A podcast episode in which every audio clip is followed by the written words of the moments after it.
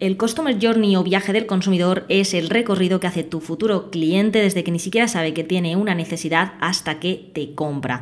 Cada negocio tiene su propio Customer Journey, estoy hasta el moño de decir Customer Journey en inglés todo el rato, y es imprescindible conocer todas las fases por las que pasa tu cliente, tanto para mejorar en nuestro negocio como para venderle y comunicarle esa venta. Arrancamos un nuevo episodio en Marketing sin aditivos. ¿Qué está petándolo ahora en el mercado? ¿Cómo se crece, escala y vende en un negocio el sector alimentario? ¿Cómo lo están haciendo las marcas que ya conoces?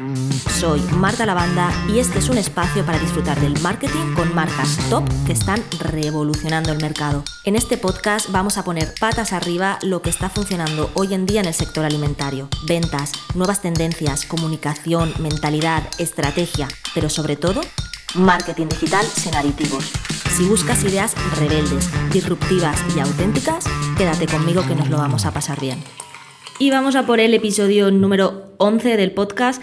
Sé que hay mucha gente nueva que se está sumando, así que si me queréis cotillar o tener más información sobre quién es la persona que está aquí al habla, el episodio número 00 es el porqué de este podcast, quién soy yo, de dónde vengo, etc o en internet hay muchísima información en mi web martalabanda.com o incluso si queréis preguntarme algo me podéis escribir a hola.martalabanda.com o a las redes sociales que contesto siempre. Tardo, pero intento contestar a todo el mundo. Así que dicho esto, vamos a empezar con el episodio que lo he querido centrar en el famoso Customer Journey. Perdonad mi inglés, creo que vamos a usar directamente la traducción que es viaje del consumidor, aunque sinceramente me voy a referir más como camino del consumidor porque es más fácil de explicar con un camino que con un viaje. Y ahora lo vais a entender. ¿Por qué he elegido este tema? Lo primero es porque es algo súper, súper, súper importante que muy poca gente tiene en cuenta porque no solo engloba la parte de la venta, sino muchas fases que hay mucho antes de que se produzca la venta. Y es verdad que casi siempre nos solemos centrar en vender, vender, vender. Oye, que está genial, a mí me encanta vender, me encanta el dinero y vamos a por eso, ¿no? pero para que esa venta se produzca muchas veces hay que cuidar o conocer por lo menos todo lo que hay antes, todas las fases por las que pasa el cliente antes de comprarte. Entonces, este Customer Journey o viaje del consumidor o camino del consumidor es un recorrido, un camino que va a seguir tu cliente hasta la compra, desde que no te conoce absolutamente de nada, o mejor dicho, desde que ni siquiera sabe que te necesita, hasta que acaba comprando. Este viaje al consumidor, este camino del consumidor, comprende varias fases y depende de la fase en la que esté, nosotros deberíamos comunicar de una forma u otra para hacerle avanzar por ese recorrido. Uno de los errores es comunicar directamente desde la venta cuando nuestro cliente está en otra fase. ¿Y qué pasa aquí? Pues que esa comunicación no le afecta para nada porque ni siquiera está entendiendo qué le estás diciendo. Es como un videojuego. Imagínate que el cliente está pasando por diferentes pantallas del juego y tiene que acabar en el monstruo final que es la venta. ¿El monstruo es lo más importante? Pues Hombre, sí porque al final lo que nos interesa es el dinero, queremos conseguir clientes y queremos que nuestro producto se venda.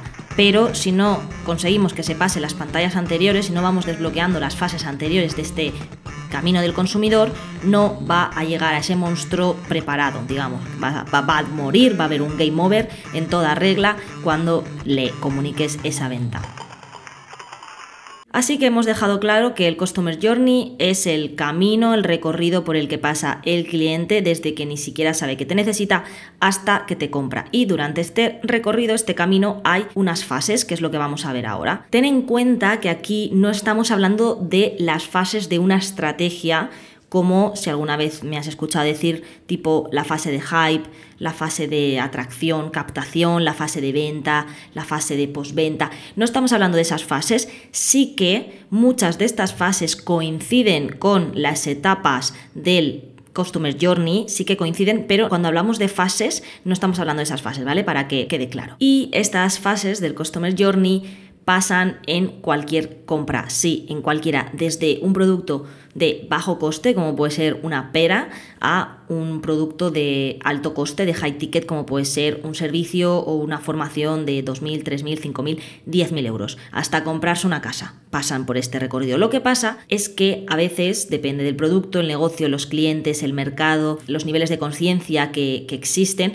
pues este camino puede ser más corto e inmediato o más largo, al igual que nosotros podemos acelerar o ralentizar este camino del consumidor. Si por ejemplo nuestra estrategia está más concentrada, pues la aceleramos y si no, pues la ralentizamos. Es lo que pasa en el mundo de los lanzamientos, si estás familiarizado o familiarizada, que en muy poco tiempo se acelera mucho este camino y se consigue que el cliente o el usuario pase desde que no sabe ni que necesita ese producto o servicio hasta que compra en un periodo muy muy corto. Y es muy importante que pase el cliente por todas las fases. Grábate a fuego que más o menos el 70% del viaje del consumidor no tiene nada que ver con la fase de venta, sino que el camino no es que sea más largo, sino que comprende más fases y más complicaciones y es más difícil antes de la compra que después de la compra. O sea, yo creo que mucha gente en marketing sabe vender muchas agencias de marketing saben vender, mucha gente sabe vender, o sea, creo que tampoco tienes que ser, no sé, tan listo, ¿no? Creo que se va aprendiendo y si eres bueno, trabajas, aprendes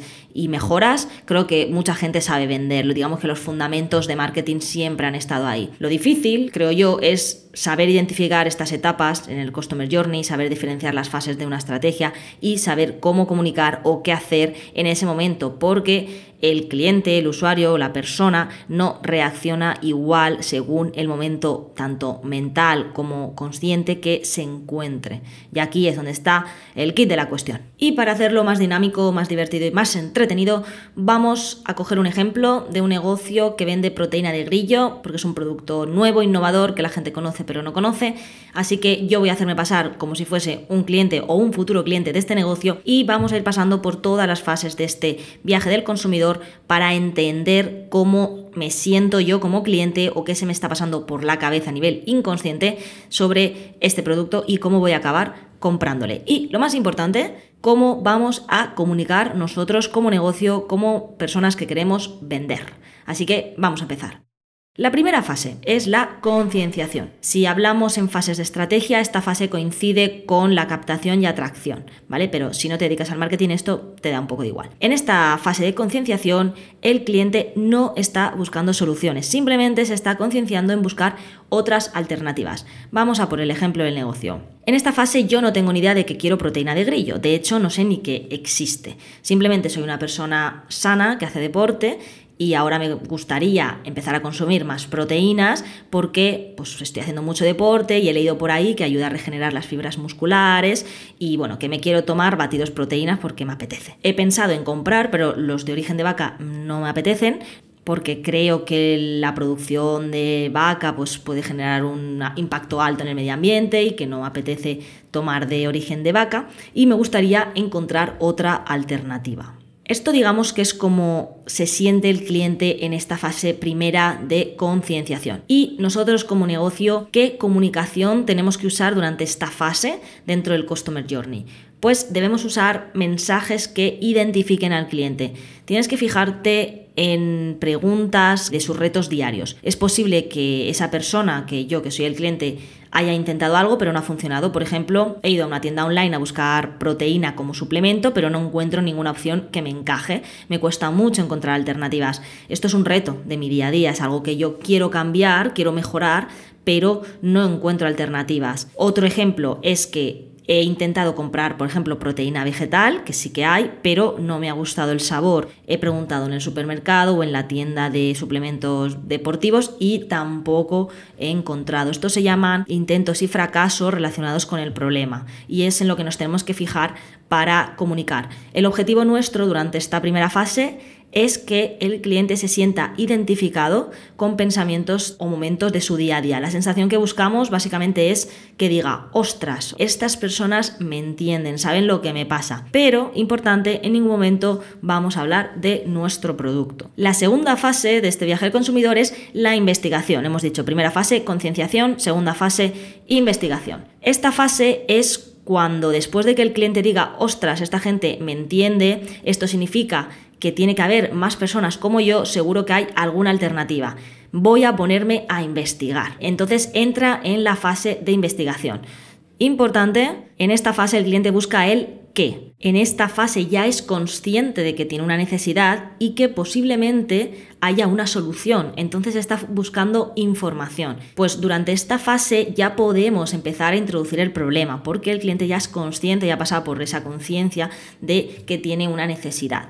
Así que podemos hablar del problema abiertamente, que en este caso un resumen sería te gustaría incorporar más proteína a tu dieta con un suplemento, pero las alternativas que hay en el mercado no te convencen. Ese digamos que es el resumen del problema y lo podríamos utilizar así que podemos empezar a agitar el problema. ¿Qué significa agitar un problema? Significa mostrar qué puede pasar si no solucionas el problema. Esto si lo hacemos desde un punto de vista negativo o en el caso contrario, si lo hacemos desde un punto de vista positivo, sería qué le va a pasar si soluciona el problema, qué cosas positivas, qué beneficios va a pasarle, va a experimentar, va a ganar, va a conseguir si soluciona ese problema. Y esto se consigue utilizando los puntos de dolor, que en este caso podría ser pierdes tiempo buscando soluciones, te estás gastando el dinero en opciones que luego no te gustan, al final acabas pidiendo una opción vegetal de una empresa alemana que cuesta un dineral y no acaba de convencerte.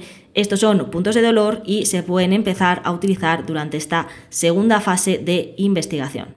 La tercera fase del viaje del consumidor es el descubrimiento y esta fase está muy cerquita de la fase de investigación porque investiga y enseguida clic hace el descubrimiento. Entonces está mucho más cerca de la investigación que de la siguiente fase. En esta fase es cuando el cliente, después de investigar, investigar e investigar por Internet, ha encontrado, ha descubierto una solución, la proteína de grillo ha descubierto ese qué de la fase de investigación y que hay una alternativa a su problema. La voz del cliente, la voz interna, si nos ponemos en su lugar, sería algo como Vale, también hay suplementos proteicos fabricados a partir de proteína de grillo, ostras, y encima hay empresas españolas que lo hacen, quizá esto puede funcionar, es el descubrimiento, es la luz, cuando descubrimos que hay algo que puede encajar con lo que estamos buscando. ¿Qué comunicación tenemos que usar durante esta tercera fase, que es el descubrimiento? Como ya he descubierto que hay opciones, podemos empezar a dar información acerca de ese qué, acerca de nuestro producto, que en este caso es la proteína de grillo, y tenemos que hablar de qué beneficios aporta,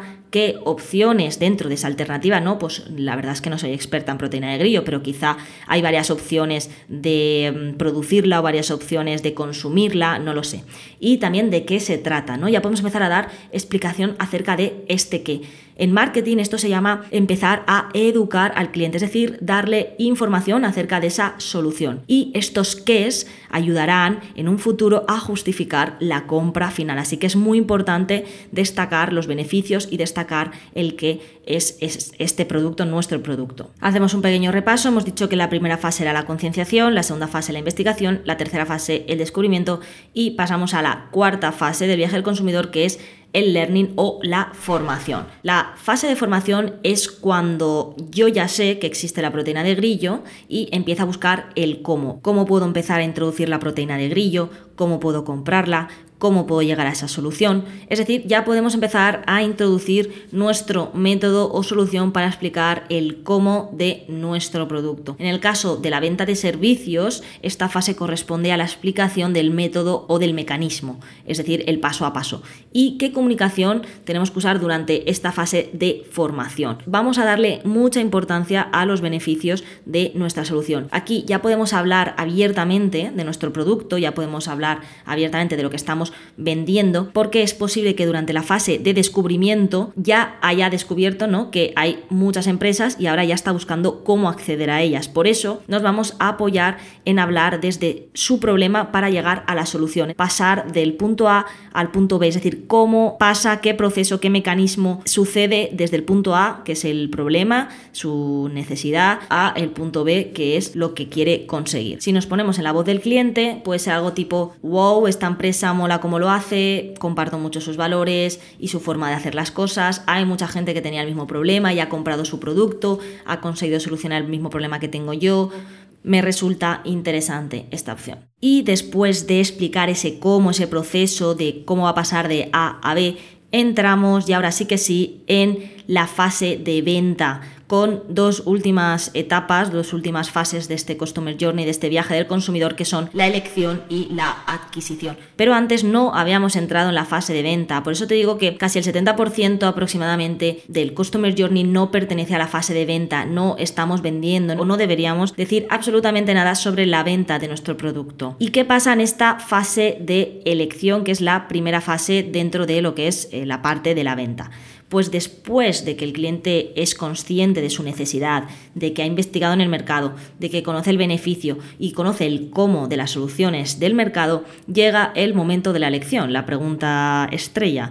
¿Por qué elegirte a ti y no a tu competencia? En la voz del cliente sería algo tipo, a quien elijo, me gustan varias, pero no sé cuál es mejor, a ver qué me ofrecen, qué puedo ganar, qué voy a conseguir, qué va a aportar a mi día para mejorar mi situación si elijo a uno u a otro. Y aquí es cuando empieza tu momento, my friend, cómo tenemos que comunicar al cliente en este momento, en esta fase de elección. Pues tienes que comunicar desde los beneficios más valorados por tu cliente ideal, que sean únicos y diferenciadores, es decir, toda la comunicación tiene que girar hacia la propuesta de valor. La propuesta de valor es ese gran beneficio diferenciador de la competencia que te hace ser único. Y para definir esta propuesta de valor tienes que conocer a tus competidores y conocer muy bien la diferencia entre tu producto, tu servicio y lo que hace el mercado. Esta propuesta de valor, así para decirte rápidamente los tips, debería ser única, debería ser específica, memorable y deseable. Y después ya de que este cliente haya decidido por fin, venga, va, eh, te elijo a ti, Pokémon, pues ya podemos pasar a la última etapa del Customer Journey, que es la fase de adquisición. Es decir, el consumidor, el cliente está preparado para comprar, para sacar la tarjetita Money Money y es el momento de darle el precio y decirle claramente lo que está a punto de comprar. Es decir, esta persona ya ha valorado todas las opciones y te ha elegido, ya no está en juego el cerebro emocional, sino que entra al campo el cerebro racional, la parte lógica. Y el cliente aquí se pregunta, vale, me gustas, pero ¿cuánto me va a costar? ¿Cómo pago? ¿Cuáles son los pasos a seguir? ¿Qué hago si no me gusta? ¿Cuándo me va a llegar el pedido? Ya son preguntas más lógicas, más enfocadas al producto. Aquí tenemos más en cuenta lo que son las características más que los beneficios y a la hora de comunicar durante esta última fase de adquisición tenemos que dar valor a los elementos relacionados con la seguridad, con la confianza y con la garantía. Es posible que durante esta fase aparezcan barreras u objeciones relacionadas con los bloqueos, así que te recomiendo que te escuches el episodio 10 del podcast, que es el anterior a este, para realizar un ejercicio que te ayudará a desbloquear estas objeciones. Y haciendo un repaso de todas las fases que hemos comentado, están fuera de lo que es la parte de la venta tenemos la concienciación, cuando el cliente ni siquiera es consciente de lo que le pasa y simplemente sabe que quiere una alternativa o que quiere algo, pero no sabe ni siquiera que es un problema. Después está la fase de investigación, cuando ya es consciente de esa necesidad y empieza a investigar, a buscar soluciones. El descubrimiento, una fase muy pegada a la investigación, que es cuando hace clic y dice, hostia, pues hay algo que me encaja.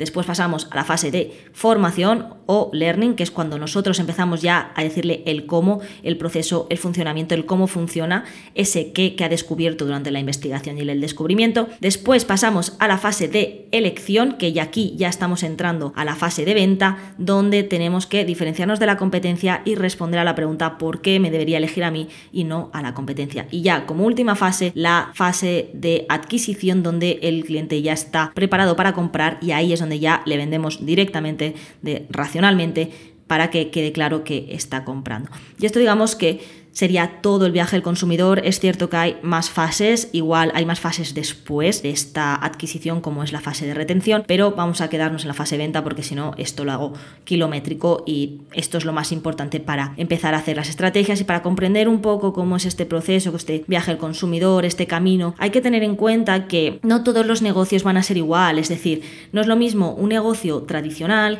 que una startup. Si trabajas en un producto que todo el mundo conoce, pues no tendrás que trabajar tanto la fase de concienciación, por ejemplo, porque el cliente ya está muy concienciado, ya es muy consciente de lo que necesita, pero seguramente tendrás que trabajar mucho más la fase de elección porque al ser un negocio más tradicional, un producto más tradicional, es posible que tengas muchos más competidores. Por el contrario, si tu negocio es una startup donde el producto es innovador y el mercado ni siquiera lo conoce porque a lo mejor ni existe, vas a tener que trabajar mucho la fase de concienciación y de investigación, pero no tanto la de elección, porque seguramente no tendrás más competidores que hagan lo mismo que tú. Otra conclusión que podemos sacar de todo esto es que tienes que poner mucho esfuerzo en las primeras fases antes de la venta y no solo en la venta. No podemos olvidarnos de que el Customer Journey tiene muchas fases antes de vender y si las primeras fases no están bien hechas, por mucho que te esfuerces con el marketing en vender, no vas a conseguir resultados. Y este error se repite en muchísimos negocios.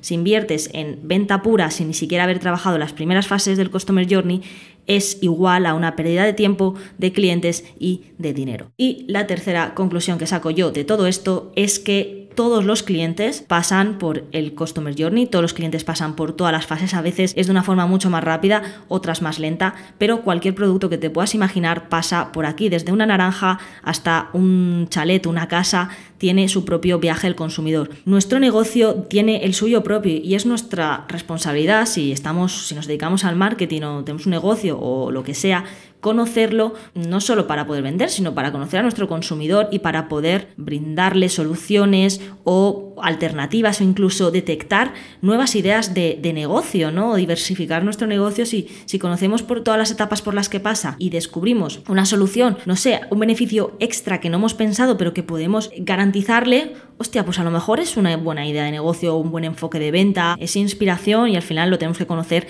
para todo lo que queramos hacer dentro de nuestro negocio. Así que finalizamos el episodio, espero que te haya ayudado o te ayude a plantearte muchas cosas, a intentar plasmar en un papel este viaje del consumidor para tu negocio, te das cuenta que igual te toca trabajar más una fase que otra.